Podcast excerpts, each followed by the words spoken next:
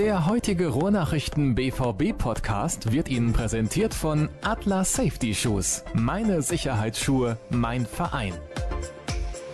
Es ist mal wieder Zeit, über Borussia Dortmund zu sprechen. Und gerade erst ist sie losgegangen, die Rückrunde, beziehungsweise geht ja offiziell erst am kommenden Sonntag für Borussia Dortmund los mit dem Auswärtsspiel beim FSV Mainz 05. Aber es ist einiges passiert in den letzten Tagen und deswegen sind wir quasi zu verpflichtet zu diskutieren. Das mache ich wie immer in den letzten Wochen mit dem Kollegen Dirk Krampe. Hallo Dirk. Hallo Sascha, grüß dich. Ich bin kurzfristig aus Frankreich zurückgereist nach Deutschland, werde aber am Wochenende wieder hinfahren, um mir das Finale der Handball-Weltmeisterschaft anzusehen. Nach Paris, das ist ja nicht ganz so weit, aber deswegen habe ich auch deutlicher mitbekommen, was denn beim BVB so los war in den letzten Tagen. Da gibt es einiges zu besprechen. Heute sprechen wir ein bisschen kürzer, als wir das normalerweise im Rückblick tun würden, über die Leistung in Bremen. Dann sprechen wir natürlich über den Transfer von Alex Isak, Vertragsverlängerung von Christian Pulisic, dann Aubameyang ausgeschieden mit Gabun im Afrika Cup ist wieder zurück. Deswegen natürlich auch in Kombination mit dem Isaac-Transfer Ramos ausgeliehen bzw. verkauft erstmal nach Granada und dann nach China. Dann steht neben Subotic vor einer Ausleihe zum ersten FC Köln. Wir haben die Hörerfragen und blicken voraus auf das Spiel am Sonntag in Mainz. Wir fangen an mit der Leistung in Bremen. Und da steht ein Wort bei mir auf dem Zettel. Ich muss es gerade mal entziffern. Grottig. grottig, ja. ja. Hast du das so formuliert? Ja, ich habe das so formuliert, das, tatsächlich. Äh, das ist meine eigene dachte, persönliche wär, Meinung. Ich dachte, das wäre der Tenor in den, in den Zuschriften, die du bekommen hast. Nein, nein. Ja, grottig auf jeden Fall nicht gut. Grottig ist dann vielleicht ein bisschen übertrieben. Es gab ja am Ende dann hinterher drei Punkte, aber es war nicht gut. Vor allen Dingen nicht äh, nach so 30 Minuten, da ging es dann deutlich bergab. Und das war das große Rätsel, was auch keiner so richtig erklären konnte und was äh, keiner richtig lösen konnte. Warum fängt man so gut an und dominiert dieses Spiel, geht in Führung und äh, gibt es dann eigentlich aus der Hand? Und für uns auch rätselhaft. Und es war hinten raus wirklich so, dass sie dann teilweise sogar noch ins Schwimmen geraten sind und dann in Überzahl. Und das war eigentlich nicht akzeptabel. Das hat Marcel Schmelter auch so formuliert, das hat der Trainer formuliert, das hat auch der Sportdirektor formuliert. Und äh, von daher, ich glaube, man muss das mal ganz schnell abhaken. Man hat die Punkte geholt, das war sehr wichtig, aber die Leistung insgesamt muss einfach stabiler werden. Das ist ja weiterhin das große Thema. Ne? Weißt du, warum ich so enttäuschend fand? Weil man zwei Wochen ungefähr Zeit hatte, sich auf dieses Spiel vorzubereiten. Man hatte fast in Anführungsstrichen die komplette Mannschaft zusammen und dann kommt so eine Leistung bei raus. Das finde ich einfach nur enttäuschend.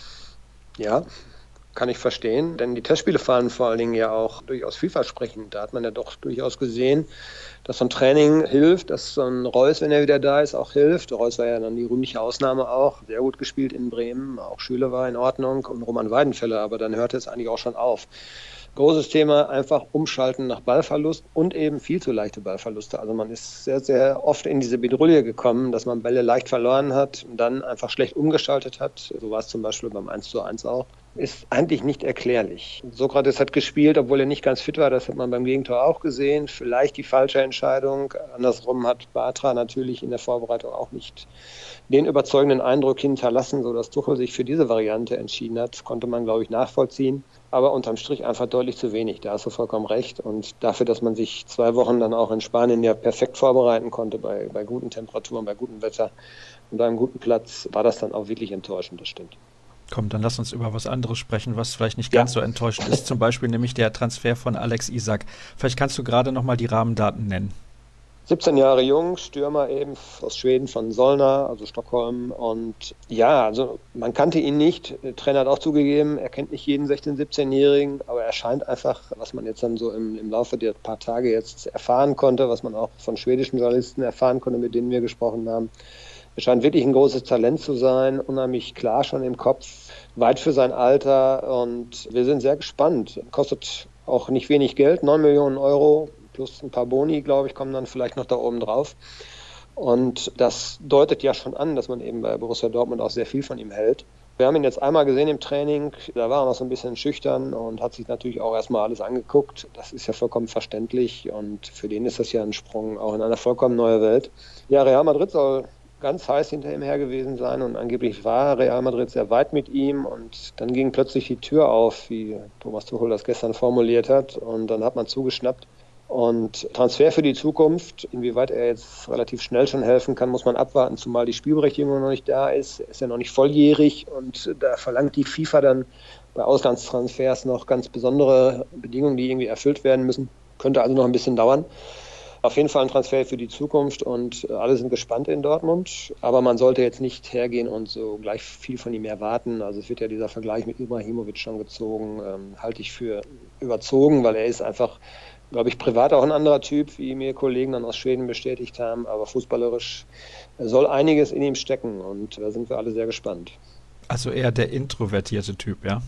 Ja, auf jeden Fall nicht so ein Exzentriker, sondern auch nicht ein Aubameyang, der unheimlich teure Autos durch die Gegend fahren muss. Ein Kollege hat mir gesagt, er war der Star in Solna, er muss aber nicht eigentlich der Star sein. Er ist eigentlich ein bescheidener Junge und will einfach gut Fußball spielen und braucht nicht diese Äußerlichkeiten, die vielleicht dann bei Ibrahimovic so auch nach außen stechen. Aber das ist ja eigentlich auch das, was Sie in Dortmund sehen wollen, nämlich Spieler, die sich auf den Fußball eben auch fokussieren und konzentrieren und da dann eben ihre Leistung zeigen. Und ja, ich bin gespannt, wie sich das entwickelt. Wird dann in, den nächsten Monaten spannend zu beobachten sein, wie schnell er auch Minuten bekommt. Wird ein bisschen, denke ich, da auch davon abhängen, wie die Saison für Borussia verläuft. Man hat ja ansonsten auch andere Möglichkeiten. Noch Schüler hat es in Bremen gut gemacht. Also man muss ihn jetzt nicht verheizen und das wird man sicherlich auch nicht tun.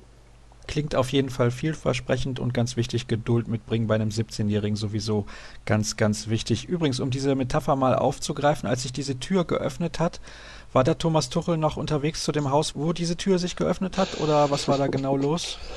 Ja, das ist eine gute Frage, die dann gestern aufgeploppt ist durch eine Geschichte in der Sportbild, die auch dann in diesen Zusammenhang reinspielt. Angeblich äh, Tuchel uns ein abgekühltes Verhältnis zur Dortmunder Vereinsführung. Es wurde die These aufgeworfen, dass er nicht informiert gewesen sei über diesen Transfer oder erst sehr spät. Von daher gab es gestern dann eine völlig überraschende Pressekonferenz des Trainers. Hat es also in den 18 Monaten vorher auch noch nicht gegeben, dass er während der Woche äh, nicht direkt vor Spielen mit uns spricht. Er konnte es nicht so richtig entkräften. Er hat es aber dargestellt als ganz normalen Vorgang und das würde ich ihm in diesem Fall auch sogar glauben. Also ich glaube, ein Transfer, der so eindeutig in die Zukunft gerichtet ist, wie dieser jetzt, der wird unabhängig von einem aktuellen Trainer, der da ist, eingestielt und vorbereitet. Und das muss ein Verein ja auch machen. Man stelle sich nur mal vor, dass Thomas Tuchel seinen Vertrag nicht verlängert, dann ist er vielleicht nur noch ein Jahr hier. Und Alex Isak soll aber womöglich ja noch viel länger in Dortmund spielen. Und dann kann man einen Transfer nicht davon abhängig machen, welcher Trainer aktuell gerade da ist. Anders wäre das, wenn man einen Spieler verpflichten würde, der einem direkt jetzt in der Rückrunde helfen soll. Dann ginge es nicht ohne den Trainer. Das wäre ein Alarmzeichen. Und er hat es genauso formuliert. Er hat es als normalen Vorgang beschrieben, dass das Scouting die Vorarbeit geleistet hat, dass Michael Zorg dann eben involviert war und dass er dann irgendwann in der letzten Woche, glaube ich, dazugezogen wurde. Und ja, ich kaufe ihm das jetzt mal so ab. Denn ich kann mir gut vorstellen, dass es auf dem Radar des BVB ganz, ganz viele Talente gibt. Und ich glaube nicht, dass der BVB dann mit seinem Trainer, mit seinem aktuellen Trainer jeden Transfer oder möglichen Transfer durchgeht. Sobald es dann heißer wird, wird das dann natürlich sicherlich ein Thema. Dazu passt eine Hörerfrage von René.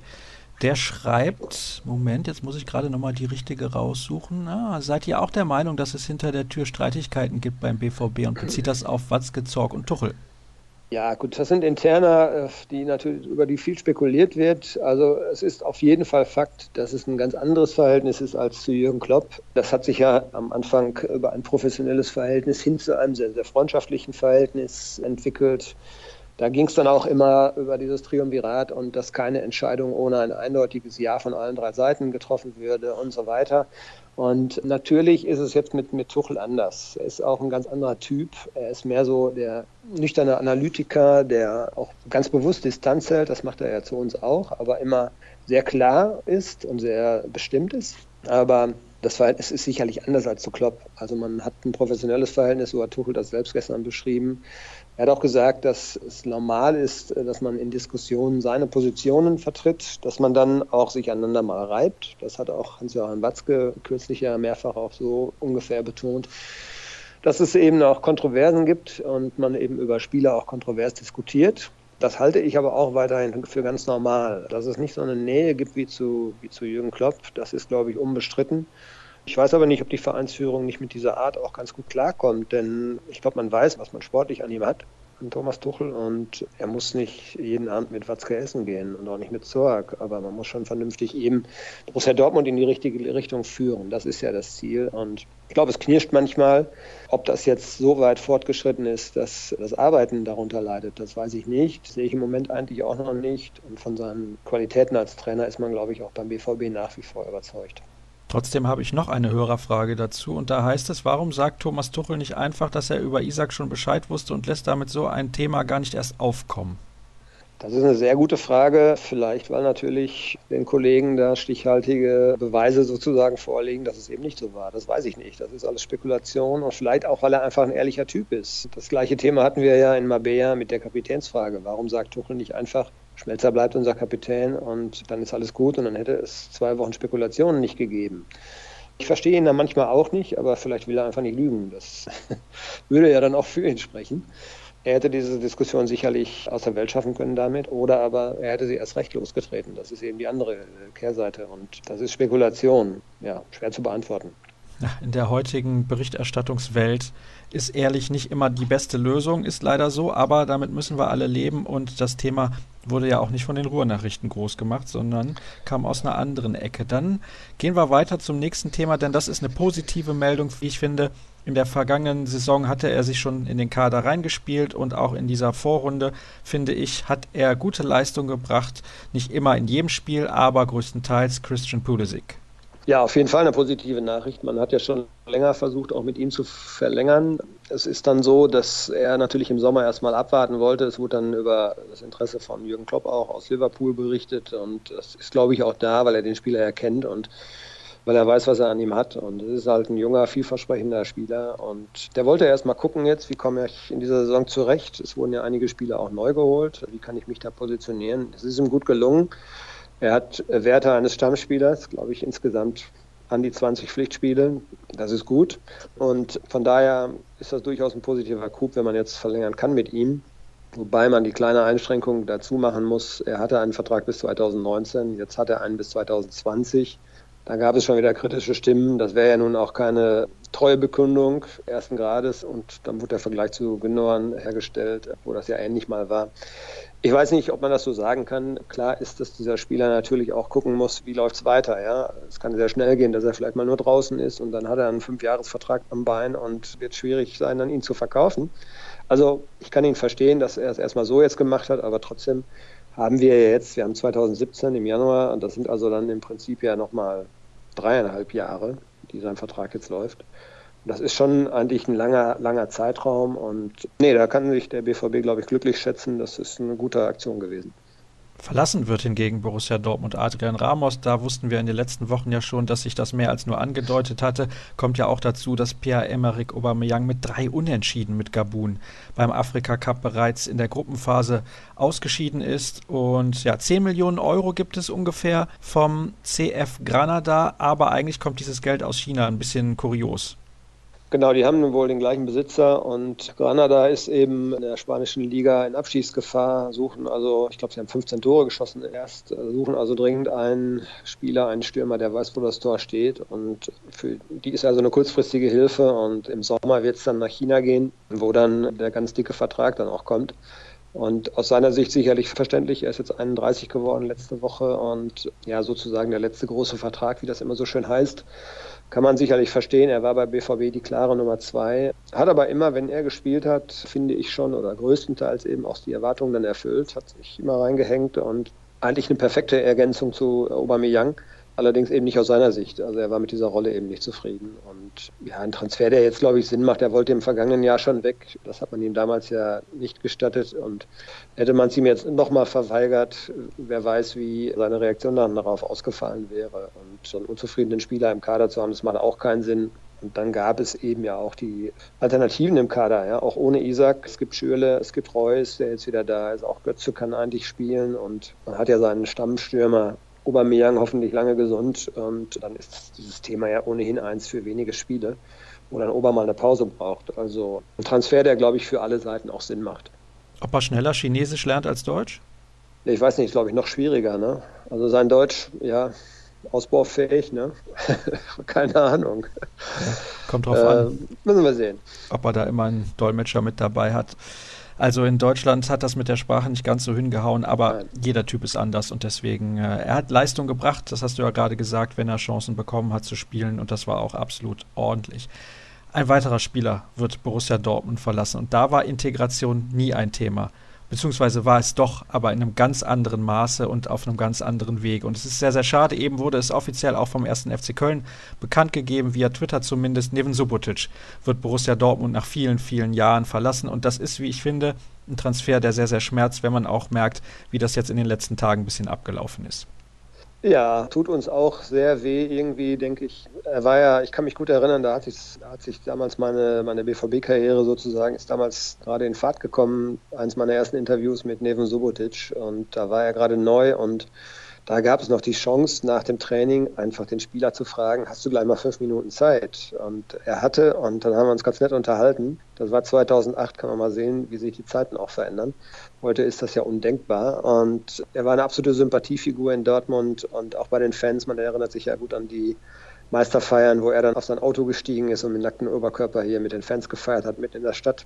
Das ist sicherlich eine einmalige Geschichte und ja, man schätzt ihn eben auch wegen seiner sozialen Engagements, diese Brunnenbaugeschichte mit seiner Stiftung. Also das hat sehr vielen auch Respekt abgenötigt und hat auch gezeigt, er ist eben nicht nur ein Fußballprofi, sondern eben auch ein Mensch, der sich seiner Verantwortung bewusst ist und seines privilegierten Lebens, was er ja auch hatte. Und ein toller Typ, muss man wirklich sagen. Tut uns auch ein bisschen weh, dass er jetzt auch so ein bisschen ja, ins Abseits geraten ist durch Verletzungen auch. Und Tuchel hat nicht so wirklich auf ihn gesetzt. Und die Signale waren ja klar, er wäre eigentlich im Sommer gewechselt. Dann gab es diese Rippengeschichte und jetzt im Winter nochmal eine leichtere, Gott sei Dank leichtere Knieblessur. Er ist gestern ins Training eingestiegen, machte dann einen ganz fröhlichen Eindruck auch, war froh, dass er wieder auf dem Platz stehen konnte. Und ja, ich kann nur sagen, ich wünsche ihm alles Gute für Köln. Und wenn das jetzt tatsächlich so ist, dass er den Medizincheck auch überstanden hat, denke ich, kann er seine Karriere auch nochmal wieder ankurbeln. Er ist ja auch jetzt 28 Jahre alt, also da ist ja auch noch ein bisschen Zeit. Ist ja nicht so, dass er schon aufs alten Teil jetzt abgeschoben werden müsste.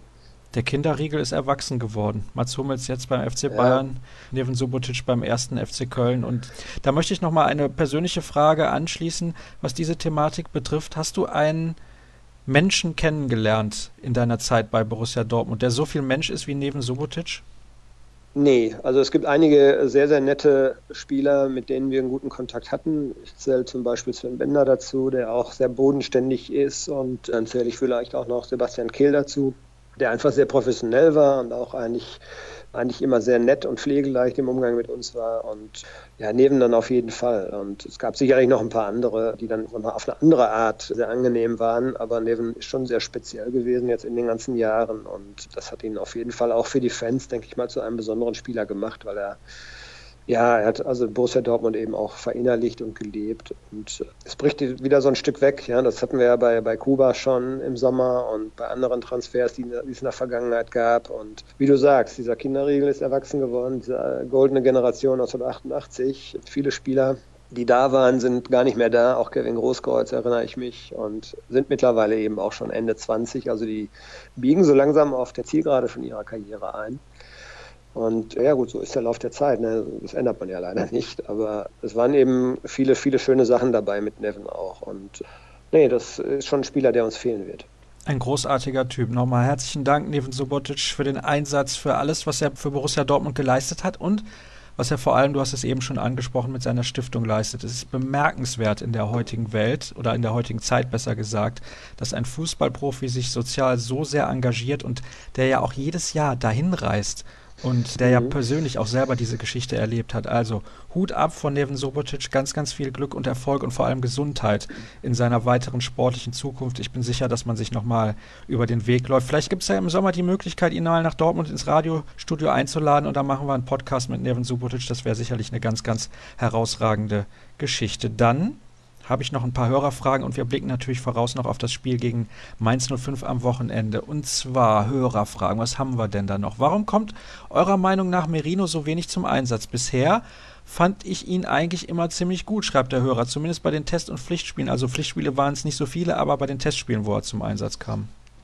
Mhm. Er hat uns äh, oder mir jetzt auch in Mabea gut gefallen in den Testspielen dort. Er ist noch ein junger Kerl. Ich weiß nicht, inwieweit das auch eine Rolle bei den Überlegungen spielt. Es gab ja mal ein Spiel im, im Herbst, wo er dann auch von Anfang an spielen musste, als Not sehr groß war.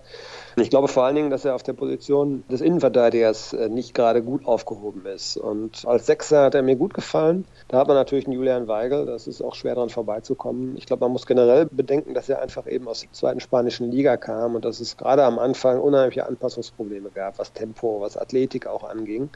Aber wie er sich bewegt, wie er mit dem Ball umgeht, wie er den Kopf hochnimmt, welches Auge er hat. Ich kann mich an ein Tor im Testspiel gegen Lüttich war das, glaube ich, nee, gegen Eindhoven war das, erinnern, was er sehr schön vorbereitet hat, mit gutem Auge. Also ich mag ihn eigentlich auch so als Spieler und vielleicht muss man einfach ein bisschen mehr Geduld haben. Das ist ja so, da kommt ein neuer Spieler, dann will man ihn auch sehen und dann wundert man sich, der hat gar keine Einsatzzeiten oder sehr wenig. Aber der ist eben aus der zweiten Liga in Spanien gekommen und ist seine erste Auslandsstation. Und man sieht, welche Probleme Marc Bartra hat. Das geht eben nicht von heute auf morgen. Und ja, vielleicht ist dieser Prozess eben noch im Gange. Ich glaube, dass grundsätzlich immer noch die Meinung herrscht, dass er ein Spieler ist, der dem BVB auch auf Dauer weiterhelfen kann. Nur noch nicht vielleicht jetzt ad hoc. Dann haben wir noch eine weitere Frage, ist die letzte Hörerfrage dann in der heutigen Sendung. Und zwar schreibt Danny König, mich würde mal interessieren, wie ihr das Thema Quellentransparenz und Überprüfung im Fall BVB behandelt. Ja, wir versuchen uns abzusichern, wenn wir, wenn wir über gewisse Sachen was hören. Also wir transportieren nichts irgendwie auf, ja, irgendwie wilde Gerüchte hin. Das machen wir nicht. Äh, und wir sind insgesamt, finde ich, sehr defensiv, was so Gerüchte angeht. Wenn dann wieder irgendwas aufploppt, das sagt man ja heute sehr oft, dann versuchen wir schon, uns irgendwie rückzuversichern, ist da was dran, greifen wir das besser gar nicht auf. Und ich glaube, so muss das auch sein. Wir sind schließlich kein Boulevardmedium. Aber es ist natürlich in der heutigen Zeit schon so, dass man da viel sensibler auch mit umgehen muss als früher. Denn das ist ja eine, eine Geschichte, die sich oft sehr rasend schnell entwickeln kann.